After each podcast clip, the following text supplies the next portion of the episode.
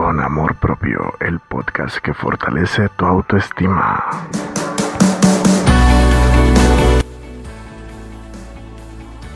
Bienvenidos al video podcast con Amor Propio en su segunda temporada. Muchísimas gracias por escucharnos, vernos. Eh, estamos haciendo este episodio por algunas sugerencias. Sabemos que este año pues ha sido duro a muchas familias, muchas personas. Eh, ha significado despedirse de seres muy, muy queridos, seres de todas las edades. Y pues ante una pérdida, una fecha como lo es la Navidad, eh, el 31 de diciembre, ¿verdad? El cambio de año que se pasa comúnmente entre familias, significa un gran dolor, un gran dolor. Eh, es difícil aceptarlo si estamos en, si fue muy reciente, ¿verdad? El proceso eh, de aceptación, de, procesamiento del duelo, pues está en camino, está muy reciente, está muy dificultoso. Sin embargo, pues eh, los síntomas pueden ser diversos. Hay, hay personas que lo van a afrontar de una mejor manera, hay otras personas pues que eh, no lo van a aceptar o no lo van a asimilar tan bien. Pero no importa, como sea el caso, eh, es importante en primer lugar estar consciente de ello.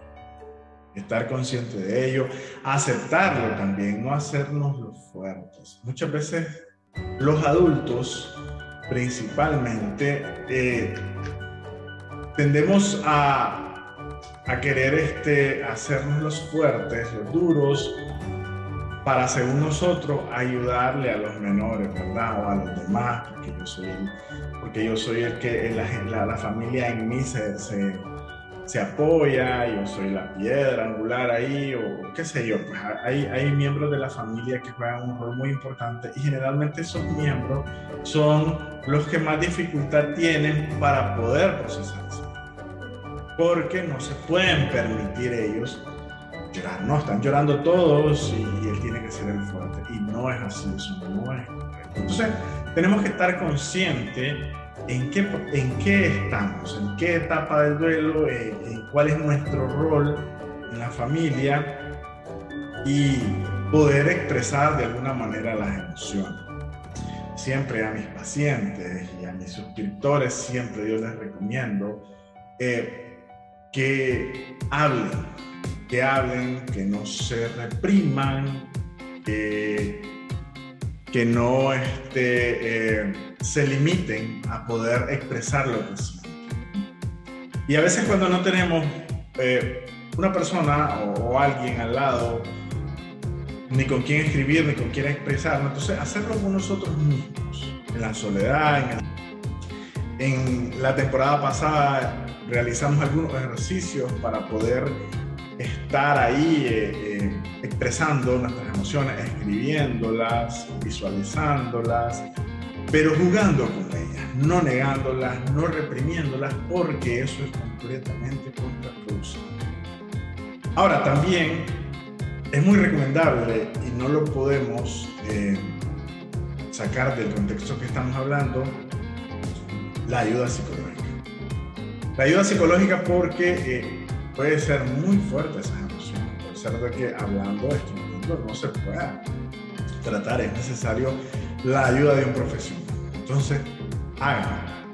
Háganlo. Eh, hay diversas maneras en la red, en, en todos sus países, en cada lado, donde siempre hay psicólogos muy, muy calificados que los pueden ayudar. No se sientan menos, no se sientan avergonzados. Desgraciadamente, y aún en nuestra época, la, asistir a, la consulta psicológica es un tabú. se, se confunde con debilidad, se confunde con, con aquel estigma de si vas al psicólogo es porque loco, porque tenés una enfermedad, una deficiencia, algo pues que no te hace normal y no es así, no es así.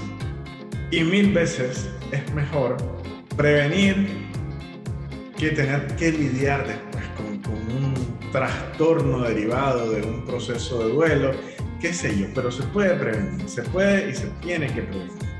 Desgraciadamente en nuestra cultura, y hablo a nivel latino, acostumbramos eh, buscar la ayuda hasta que eh, ya tenemos el síntoma demasiado avanzado o el trastorno en sí, no solo válido para las enfermedades eh, psicológicas o trastornos mentales, sino también con las enfermedades físicas. Y no, tenemos que aprender nosotros a prevenirnos, a conocernos, a cuidarnos, no solo con ir al gimnasio, no solo con comer bien, también la parte emocional es una parte fundamental. Eh, entonces, mi invitación es esa, que nos preocupemos por nosotros mismos, nos hagamos cargo de los síntomas que estamos viviendo y no nos aislemos, no reprimamos, porque este es, eh, eh, puede ser desencadenante de algo mucho mayor, pues cuando tal vez no estamos preparados, no queremos, o nadie debería. Si se puede prevenir, prevengamos. Entonces, si no podemos disfrutar estas fechas, al menos eh, comencemos a planificar poco, ¿no? Ok, esta es parte de lo que tengo que estar viviendo, porque hace dos semanas, hace una semana, lidié con una pérdida. Y bueno, estamos hablando de, pérdidas familiares, pero eh, en el episodio del duelo, si mal no recuerdo, hablamos también de que cualquier separación, cualquier, cualquier este, pérdida de una mascota, separación de amigos, separación de familia, separación de pareja, que cause un dolor bien grande puede generar este, este duelo. Y hay que procesarlo, hay que trabajarlo, no hay que eh, reprimirlo ni aislarse, buscar ayuda si lo necesitamos. Para que nos mantengamos siempre con buena actitud, con salud mental principalmente. Entonces, los quiero mucho, los aprecio mucho. Muchísimas gracias por su atención.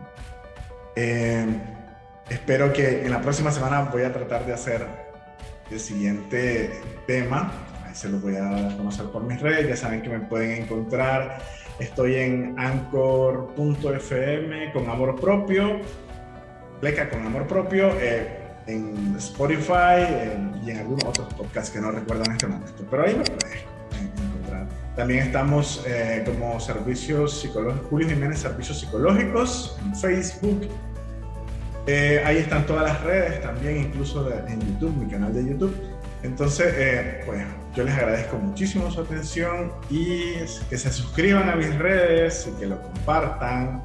Y pues que si tienen alguna sugerencia, alguna duda, pues ahí pueden eh, contactarme también por mi, por, mi, por mi número de teléfono, que es el 505-881-29481. Cualquier cosa, estamos a la hora.